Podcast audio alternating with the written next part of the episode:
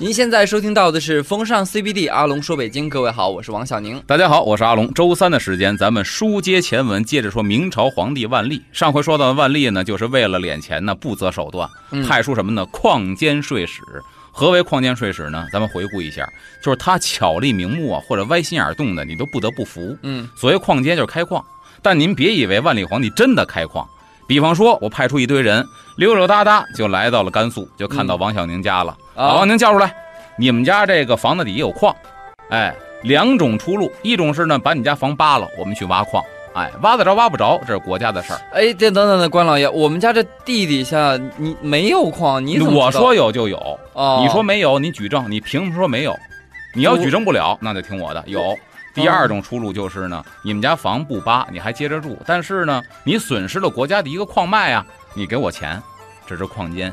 税史就更不用说了，就是来北京做买卖的，收税正常。你是商人呢，嗯，不是做买卖的。比如王小宁出去了，比如说看见这个包挺好的，媳妇儿挺喜欢。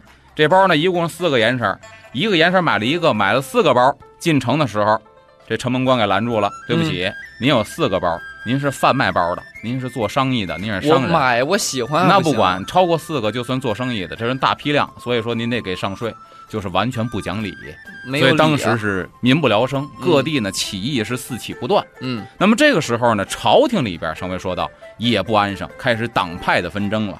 那么这个万历皇帝呢贪婪无止境，所以呢一些个内阁大学士，包括官吏就周旋其间了，开始琢磨我到底是独善其身，还是需要在朝廷里边站队？嗯，就开始有这个想法了。那么呢，另一部分官员属于中下层官吏，在政治上呢就遭到了排挤。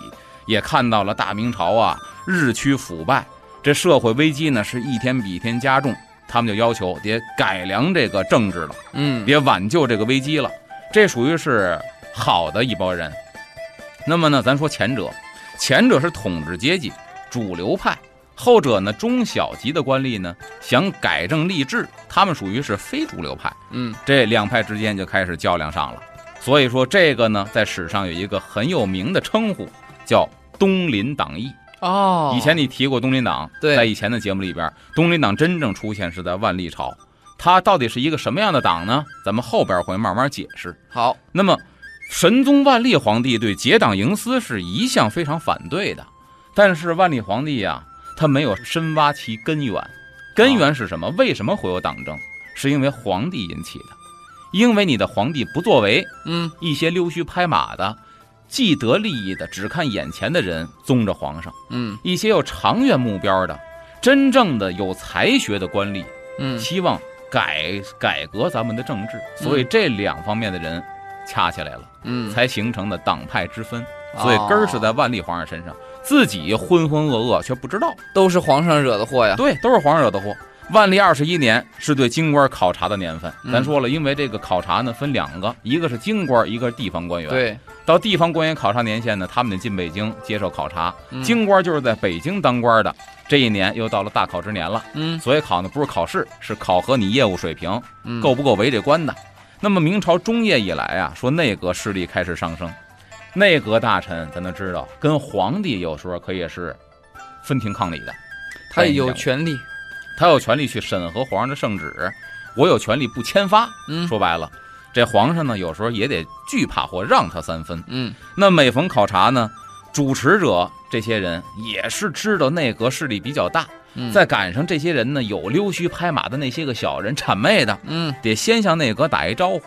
这个历史上叫请教，打招呼是什么意思？就是您看这些官员，咱留谁不留谁呀？啊啊！说白了，不是真正的业务考核，不是看分看能力。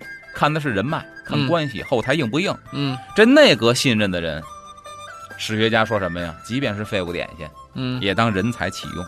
哎，内阁讨厌的人，即便才高八斗，也是没有一官半职，当时罢黜。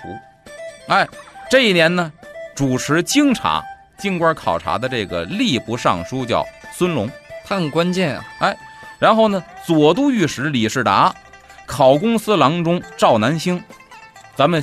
介绍这几个人后边都是有用的，这些人呢有一个统一的特点，什么特点？一心奉公，刚正不阿。哦，哎，你赶上这么一个，在这些个贪官污吏眼里赶上轴子了，嗯，对吧？这怎么办呢？那应该这次京官考察应该没有什么问题了吧？所以说这问题才大了。为什么跟内阁产生了分歧？而且这帮人又是刚正不阿的人，吏部的人跟内阁的人产生了分歧。对，所以他们要干嘛呢？要澄清吏治，决定啊，就废除请教的惯例。说白了，我不再跟内阁打招呼，我们就看能力、业务水平。嗯，哎，这一下呢，就把内阁给隔过去了。嗯，他们呢，首先说身正不怕影子斜。对我先得从自身下手。考察一开始，只要这里边跟我沾亲带故的参加考核的官员，嗯，甭管你有没有本事，一律罢黜。哪怕是跟我关系很好的，你真有本事，我也不用你。所有的亲属朋友全罢黜，这就太严苛了。你们就没得说了。嗯，首先我们是刚正不阿，跟我们有关系的人全都给免掉。嗯，你们还说什么？对吧？所以对别人下手，我们也很狠。那么这么做就是以身作则。接着呢？接着马上就是罢黜了一批贪官，嗯，贪官污吏全下去，嗯，然后呢，降掉了一批无能之辈，嗯，就是说你在经济上、政治上没有任何错误，嗯，但是呢，你没没有本事，降调，给你降官，你不能在这个位置上接着祸害了，嗯，其中就包括内阁大学士赵世高的弟弟，都说内阁不好惹，可是你降级的这人里边可有内阁大学士的弟弟，你又直接触及到了内阁的这个。对呀，这个这心窝子，然后内阁大学士王希爵呀，然后张卫的亲戚呀，咱又不用记名字了，反正你就记住，内阁很多人的亲信，嗯，都被降了官了，就吃闲饭的。所以这次呢，这京察被称为是明朝二百年以来搞得最好的一次，哦，搞得挺好，嗯，对百姓来说是好事儿，对呀，对内阁来说是坏事儿，也为整个这个历史故事的发展埋下了一个伏笔。以后要出事儿，对他触及内阁了，所以内阁大学士呢，这帮人或者内阁首辅，人家有一个本事，人家是皇上身边的近人，能够时常见到皇帝，哦，这可麻烦了，就跟咱们单位一样，你得罪谁，别得罪领导身边的人，因为你说的是白，他转脸跟领导说他说黑来着，你是百口莫辩哦，你接触不到领导，对呀，所以他们跟万历皇上就上奏书，说什么呢？说原文是“抑扬太过”，说白了就是这种考察制度太过于严厉了。嗯，这样呢不好，咱们要循序渐进，对吧？咱这这使缓法，你这太急了，不太好。对，慢慢来，不然的话你这就伤筋动骨了。国家这需要人才就干活。对呀，那万历听到了内阁首辅或者内阁大臣这么报上来，对于那些刚正不阿的主持考察的人是一个什么态度呢？咱们下节回来接着说。欢迎回来，这里是风尚 CBD 之阿龙说北京，我是王小宁。大家好，我是阿龙。这事情跟万历一说，万历呀，说他是昏聩无能嘛，就这人不辨是非了。所以听了一面之言，立刻把这俩主持考核的官员，一姓赵，一姓孙，对吧？嗯，把这姓赵的直接贬官三级，姓孙的呢罚俸，啊，你这俸禄工资不给你发了。嗯，所以这个举动一下激起了什么呢？朝里边有很多是有正义感的。嗯，真正刚正不阿的好官，就把这帮人的这种不忿的情绪给激发起来了，就纷纷上书替俩人鸣冤。嗯啊，一鸣冤呢，应该说你皇上啊，但凡还有点清醒的话，应该意识到。但是万历皇帝太糊涂，嗯，他一看你鸣冤呢，他不往那想，他想什么呀？只要是上奏书鸣冤的，跟那俩人都是结党营私，你们是一个党派的。嘿，我最烦结党营私，所以不但没有救了这个姓赵的官员。刚开始不是降官三级吗？对，不但没有把他救了，赵南星直接贬官为民。天哪！哦，一点官不给你了。然后这个姓孙的孙龙，对吧？嗯，他也无奈，一看这个赵大哥都已经贬官为民了，我算了，罚俸说白了不给工资，也没开除，就挂着我啊，自个儿识趣儿，我呀自动辞职，告老还乡。那皇帝何乐而不为呢？我可算盼到你自己辞职了，滚吧！说白了这意思。哎呀，太俩人寒了心的走了。嗯，那么呢，吏部文选司郎中叫顾宪成，这个人当年因为出面推荐的，刚才说的被贬的两个人，那万历皇帝觉得你推荐的人嘛，我明白了。你你以前说过，说朝廷里面好像有一个做保的一个制度。对呀，就是我我比如推荐同乡，对他出事儿了，你这连坐啊。那么这一下看那姓顾的，对吧？你也是吏部的，嗯，那你也就得了，罢黜为民吧。等于把这一抹子人全都给抹下去了。哎呦，这个时候呢，后来就出现了一个力量，就是咱们说的东林党人。嗯因为这正义之士呢都被万历给罢免了，干嘛呢？没办法，就回到乡里了。嗯，回到乡里，这些人可都是有才学的人，对，就形成了民间的另一股力量。嗯刚才说的吏部文选司郎中顾宪成回到老家，在无锡的东林书院，在这儿开堂讲学了。哦，所以为什么叫东林党人呢？这个书院叫东林书院。所以他开的这个从他开始发起了。对，所以他开了一个学堂，在这儿讲课了。嗯那么呢，顾宪成就认为说什么呀？官年谷志不在君父，什么意思？当官的天天的车上来马上去，过着锦衣玉食的生活，但是他的志向不在君父，君父就是皇上，嗯不是为国家着想，嗯是为自己。然后官封疆志不在民生，封疆大吏占着土地。嗯以前的封疆大吏是守护老百姓的安危，对守护国家领土。但是在国家没有战争的情况下，开始腐败，嗯守着国家的领土，开始圈占土地。所以封疆大吏志不在民生，你们不是为老百姓过好日子，你们是为了自己能够屯田。居水边林下，志不在世道。像我这样的被贬除的人，嗯我有一腔热血要报国，但你不用我，所以居水边林下，我就在幽静的山林里隐居，志不在世道。所以说，我的志向不会在在当官这上头。嗯，我看透了官场的腐败了，嗯君子无取焉，你再也不要去找我了啊啊！但是我还是要传播真理的，所以在讲课之余呢，这帮人怎么抒发自己的愤恨呢？怎么你又不能为官，所以呢，史料记载叫讽议朝政，量才人物，就只能咱互相讨论讨论。你看这皇上多昏庸，你看嗯又启用一新官员，这个官员多废物点心，嗯，咱只能在学堂周围树林里喝了酒，聊聊这些事儿。说的说到也挺悲凉。啊，所以说嘛，嗯就是有这个一身的好本事，没地儿去用去，抨击当权派，就是每天他们发泄不满的一个方式。太可惜了。那么一时间呢，传开了。因为嗯这帮人毕竟是有本事的人，曾经也在朝为官。说什么呢？士大夫报道五十者，就说白了，我是抱着道是什么呀？就是道义，嗯我是怀抱道义的。嗯五十者，五是忤逆的意思，就是骂这些看不起这些当政的人。嗯率退林野，闻风享富。所以这帮人率退林野，率先我到林间隐居了。嗯然后闻风享富呢，大家纷纷都知道这帮人可是真有本事的人，享富咵，全都依附过来了。哇我跟您这头，啊所以慢慢的说，东林党人名声大振。哇塞所以真的有本事啊，有见解的人，他到了哪儿都有一定的号召力。嗯这东林党人有了号召力了。与此同时呢，当时还有什么关中书院呢、江右书院呢、衡州书院呢，加上东林书院四大书院，他们这些算是一个体系。他们纷纷发来了贺电是对吧，？相互声援，跟你说的一样，相互声援，嗯大家都是志同道合的。嗯，后来这些人呢，被朝中主流派就都称为东林党人，所以东林党不哦，光是东林书院，这四大书院他们都成为东林党人。它是一个概念。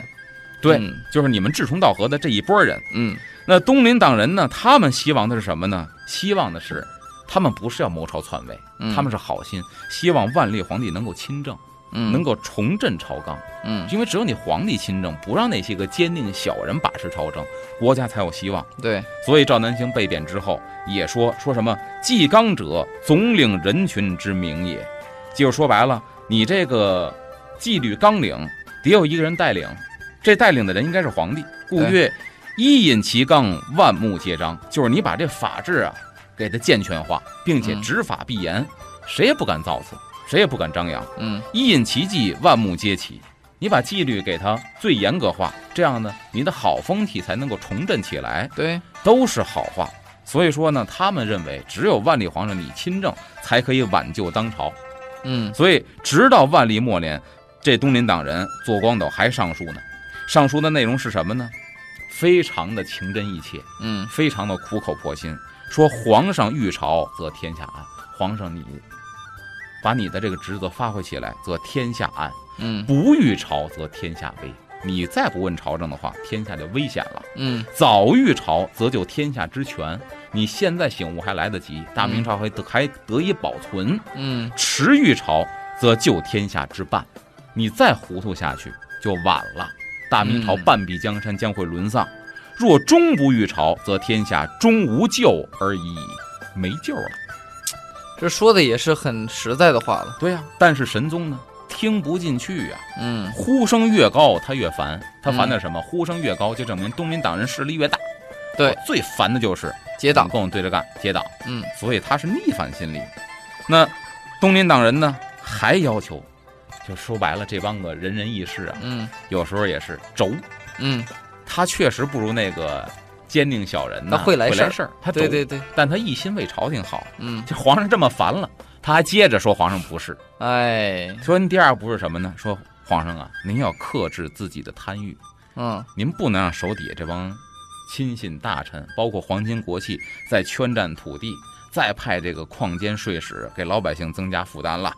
啊，当时呢，就以这个有一个叫李之才的就进谏，说这个尚书要制止收税矿监这帮人。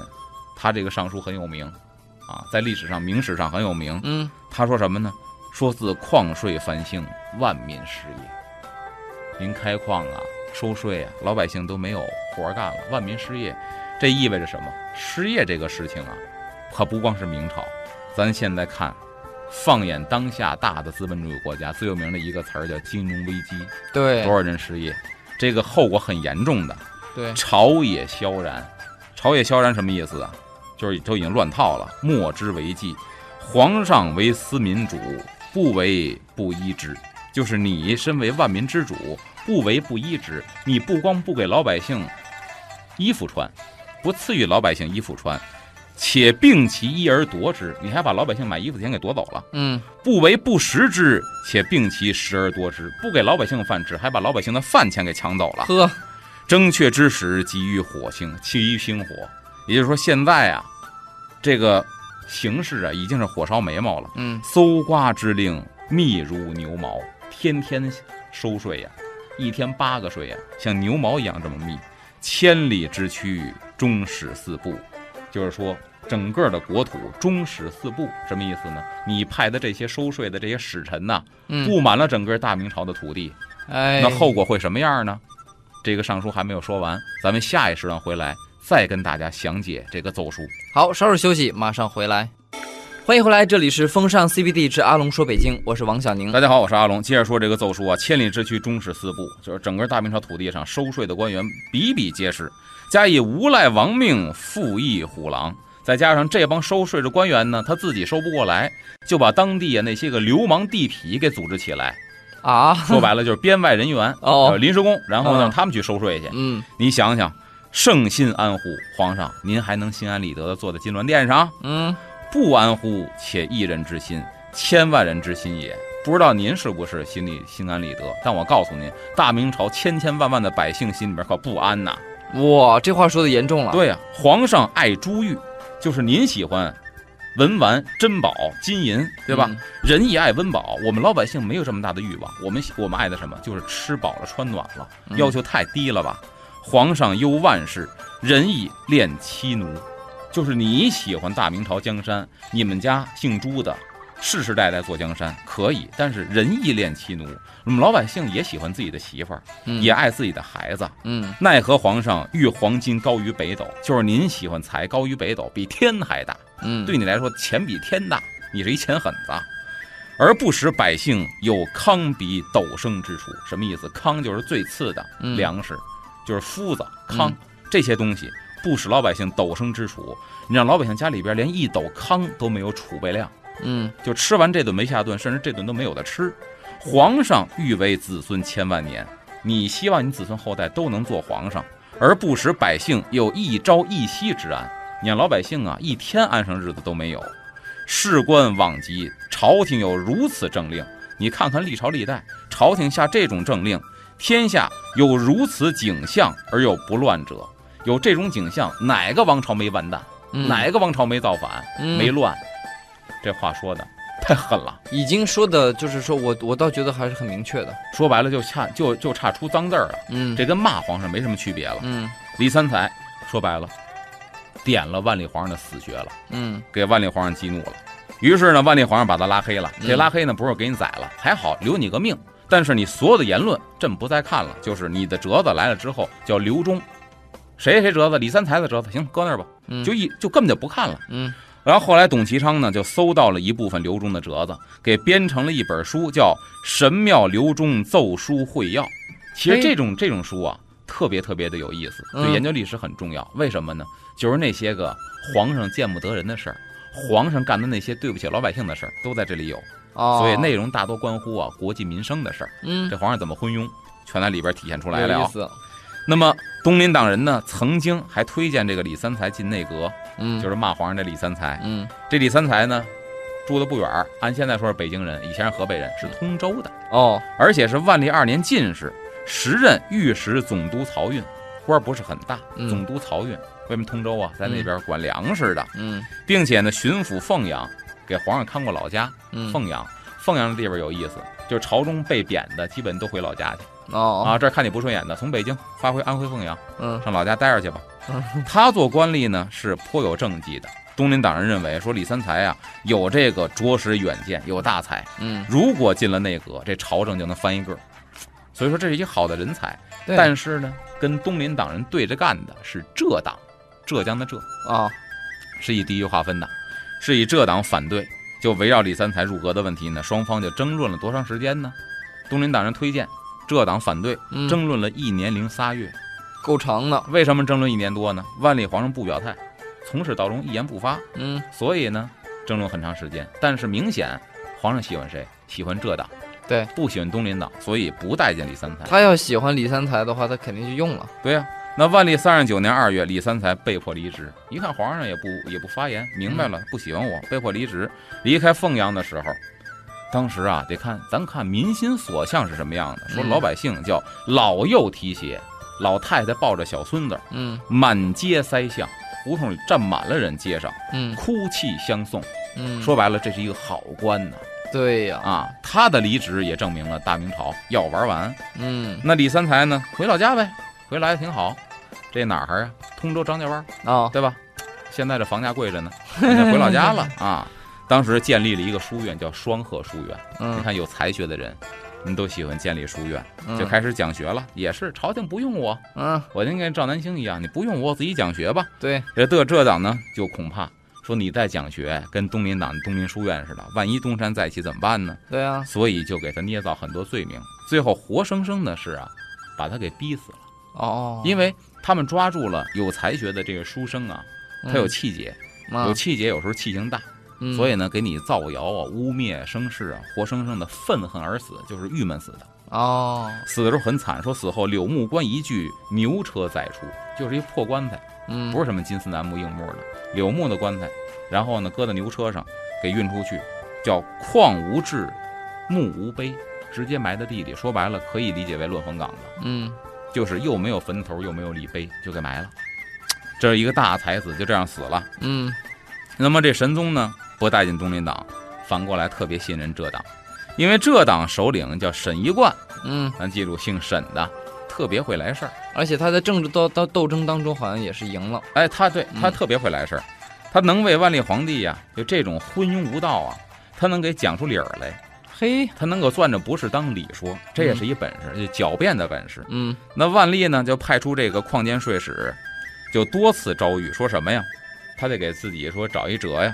我天天这个摊派这个税，嗯，怎么办呢？他说，朕以连年征伐，就是国家一直在打仗，嗯，库藏匮竭，国库啊已经空虚了，嗯，且电工典礼方殷，而且呢，这皇宫里边着火。重修大殿，这工程又刚完。嗯，若非社畜才用，安人加派小民？要但凡国家有点钱，我怎么可能把这钱摊到老百姓身上呢？哦，你看，给自己脸上抹金，他就是找借口的高手啊。对，那么开矿税又说了，原为裕国爱民，我们开矿的，是为了呢开采出大量的矿藏，嗯，振兴我们国家的工业。是为了老百姓以后的生活更好，裕国爱民嘛，富裕国家爱戴人民嘛。嗯，你看他找的这个辙，大家知道这就是一借口。嗯，说糙点，您那是嘴还是哪儿啊？嗯，你怎么好来回说呀？嗯，而且呢，这沈一贯就赶紧拍马屁。嗯，皇上给自己找辙了，我们得拥护皇上，也得给皇帝找辙。嗯，他找辙就跟别人不一样，奏书当中就附和说：“今国际告处，这处是不足的意思，就是国家钱不太够了。”皇上不忍加派小民，皇上慈悲呀，观音菩萨似的，他不忍骚扰小民，而欲取足商税，他就希望呢跟这经商的大商人取税，这个没无可厚非啊。对，诚不得已之心也，实在没办法了。这商税收的差不多了，钱还不够，万般无奈之下，恨不得皇上垂泪啊，才收你们的税呀，老百姓们，感谢皇上吧。这就是姓沈的这个人狡辩的能力。哎呀，这个沈一贯啊，沈一贯算是认识了一个人才。对，后边他这书里边还上书还写什么呢？说臣为自旷税出，而天下举一皇上为好货，什么意思呢？矿税出就是收税的意思嘛。嗯，天下。举一皇上为好货，这个货呢不是货物的货，嗯，代指的是货币，就是钱啊。天下人就怀疑皇上太爱财了，嗯，所以满处收税。皇上圣明天子，皇上的圣明跟老天一样，嗯，哎，夸这马屁拍的等等的，岂为区区获利在？怎么可能为点小钱儿就动了心思呢？嗯，皇上盖为万年无穷记忆。皇上这么赞这么干呢，是为了千秋万代。但你看他这些拍马屁的这个词句里边，虽然极具之能，但是没有一个实例。你说皇上不贪财，举例啊？对，你说皇上为了江山社稷，举例啊？嗯，没有一个实例，全是形容词，反正就猛夸。对，所以说明什么？就是狡辩，皇上就是贪财。嗯，而且呢，对于这个皇家的挥霍呀，这姓沈的沈一贯还昧着良心说呢。皇上日子过成那样了，就是内库里边啊，内库就是他自己的库房嘛。嗯，这内库里边这钱都快装不下了。嗯，然后他还昧良心说什么呀？说臣睹宫中费用甚减，我亲眼看见皇宫里边那费用特别的节俭。嗯，无滥赏，从来没大肆赏过谁。嗯，无妄施，也没给谁过钱。切记一岁所结当不下数十万。就每一年节省的银子不下几十万两，嗯，此圣德也，这皇上有德行啊！哎呀，你想想这米高呼这马屁拍的，哎呀，怪不得东林党人斗不过呢。你看看前面东林党人写奏书那那个用词用句，你再看看人家说的话，搁谁谁时间长了都，哪怕心里也觉得无所谓，也稍微倾向这个这党了。所以说这些人呢，他就有一点特别好，嗯，人家心理承受能力强。我舔着皇上，只要皇上对我笑，不在乎万万千千百姓后边骂我祖宗，我不怕。嗯，所以这帮人脸皮确实很厚，别人比不了。是，哎，那么后边你想，这些人得到皇帝的宠幸，那么后边这乱子也就大了啊。具体还有哪些乱子，咱们一会儿回来再接着说。欢迎回来，这里是风尚 CBD 之阿龙说北京，我是王小宁。大家好，我是阿龙。你看这个，咱说这沈一贯，甭管怎么拍皇上马屁，但是呢，他的上书啊，也是很多大臣去骂，嗯，可是骂来骂去，大家不敢触及罪魁祸首。为什么百姓民不聊生？这罪魁祸首这头是谁？就是皇帝，就是万历。所以大家呢，只能去骂沈一贯，没人敢骂皇上。就是沈一贯是他的代言人。对，其实根儿在皇上。嗯，那万历呢，在位的第三十个年头。老百姓盼来了希望，什么希望呢？嗯，皇上病重了。你看，哦，这是老百姓的希望啊！皇上多不得人心呢。嗯，老百姓觉得，哎呦，皇上病重了，太好了，太好了，好几天要吃一顿好的。哎呀，家家吃捞面放炮仗。嗯，好几天卧床不起，这万历就想了，哎呀，我可能够呛了，熬不过这一关了，怎么办呢？但转念一想啊，我行了，大明朝能当三十年皇上的不多，对，明朝皇上短命的多，嗯，我也知足了。这个明朝呢，除了太宗皇上、世宗朱厚熜。没有谁享国三十年，就是我们仨算是享国三十年了，可以了。然后我陵也修好了，你也去过，嗯，对吧？这个定陵地宫就是他的，我陵也修好了，用了六年，说动用了三万民夫，花费八百万两白银，哇，坟也修好了，我亲眼看见的，都挺好。这时候呢，唯一担心的就是我死了留一好名声啊。哦，还惦记这事儿呢？当然了，每个皇帝死之前都希望自己留一好名声，嗯，给树立一个明君的形象。哦，怎么办呢？恍惚当中就想起来了，说前朝之君呐，临死之前总有一个事宜必须做，就是招来亲信大臣、自己的太子、嗯，自己的媳妇儿、皇后围坐床前，嗯，应该不是围坐，应该围站床前，嗯，然后我得说两句呢，叫革除弊政之语，就是我得说两句改革的话。哦啊，把现在还有什么不足得点出来，做做样子。对，希望后世之君呢，按照我说的话，把这些不足给改进了。嗯，这样呢，后世子孙呢，在给我写文章、树碑立传的时候啊，起码能拿我这点话呀，给我这个演示一下我曾经的无能和昏庸。所以呢，把我能称为有道之君，嗯，我得这么干。嗯于是乎呢，就在自己的宫殿里边就召见了内阁首辅沈一贯，嗯，马屁精沈一贯。马屁精啊沈一贯，然后说来也巧了，这天呢，皇后、皇贵妃都抱恙在床，病了，身啊体，不舒服，都没来。嗯在神神宗万历皇上身边的呢，除了这个沈一贯，还有谁呢？就是太子，下一个皇帝，当然得有他。诸王，他的兄弟们，王爷。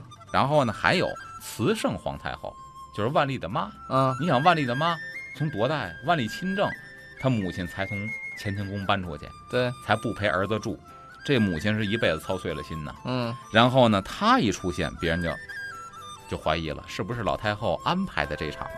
没让皇后来，没让贵妃来，啊让沈一贯太子跟诸王来了，嗯是不是有意安排的呢？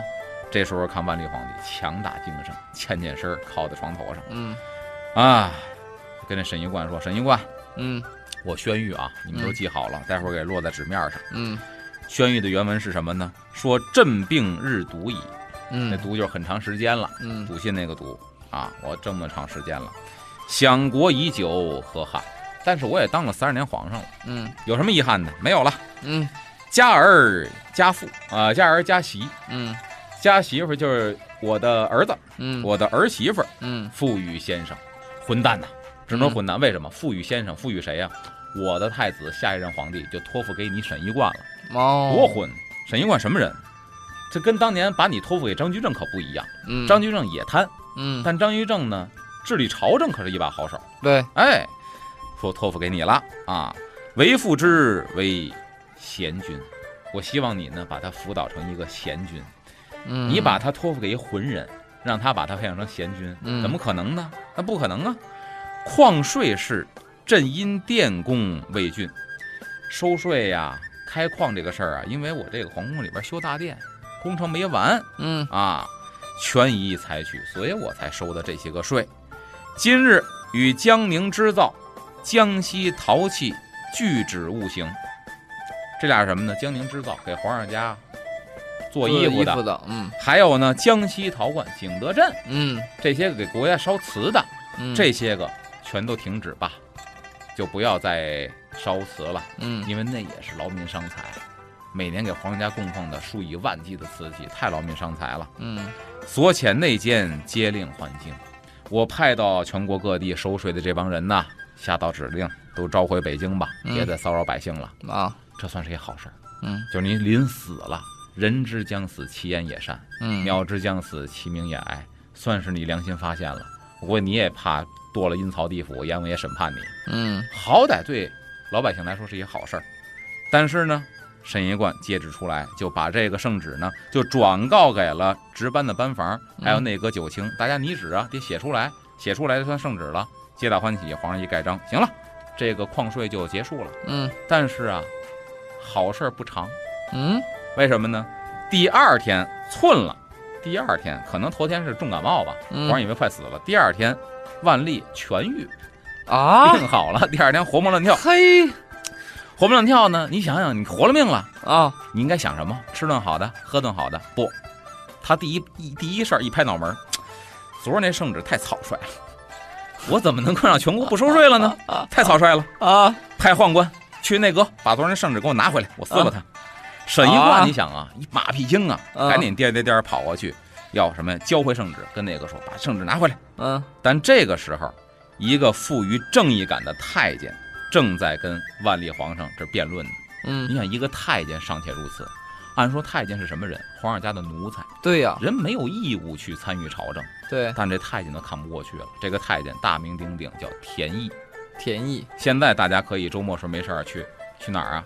石景山有一个模式口，嗯模式口村有一个田毅墓博物馆，他的哦墓在那儿。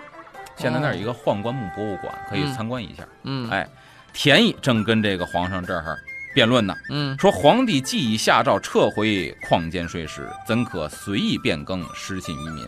对呀出尔反尔呢？你不讲信用出尔反尔对，而且你是皇上，不能这样啊。那么神宗万历皇上大怒，要亲手我宰了你。嗯我告诉你，太监当的你再高，你是御前太监，你你也记住，你也活腻歪了你也是皇上的奴才。嗯奴才是什么？奴才就是皇上家的狗猫。我想弄死你就弄死你，嗯所以我要弄死你。按说这话说出来可不假，在封建社会，奴才就是皇上的附属品，嗯，生死归皇上说了算。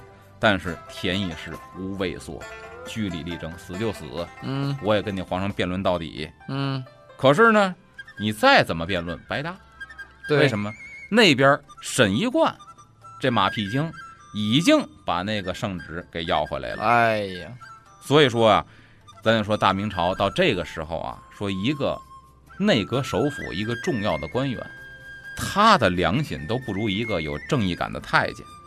所以这也就是说，东林党人和浙党的区别，对搅的这个朝廷是不得安宁。对，从这儿你都能够看出来，就是，呃，这皇上啊，真的是他其实内心的这个心思啊，就是等我死后，哪怕身后洪水滔天。对吧？就不管，然后呢，老百姓怎么样？他最后他还是为了他名声，他不是真的为了老百姓的这个疾苦。对，而且呢，你说刚才说这个朝政的一种纷争，对吧？嗯朝廷上的纷争，这种党争，可能好多这个听众啊，有爱历史的听得津津有味啊。除了这个朝政纷争，后院也不消停，老后院也起火呢。哎，就是家务的一个纠纷，比如说他跟他媳妇儿怎么不和了，万历皇上怎么调戏宫女儿了，嗯，这都是他干的事情。那这估计这好多老百姓感兴趣了。啊，好听啊，没 关系特爱听这个。您留着这个好奇心，嗯咱们下一次说万历的时候，给您讲讲他们家后院着火的事儿。好，那么今天的节目呢，就感谢阿龙提供到这里，我们下期节目再见啦，拜拜。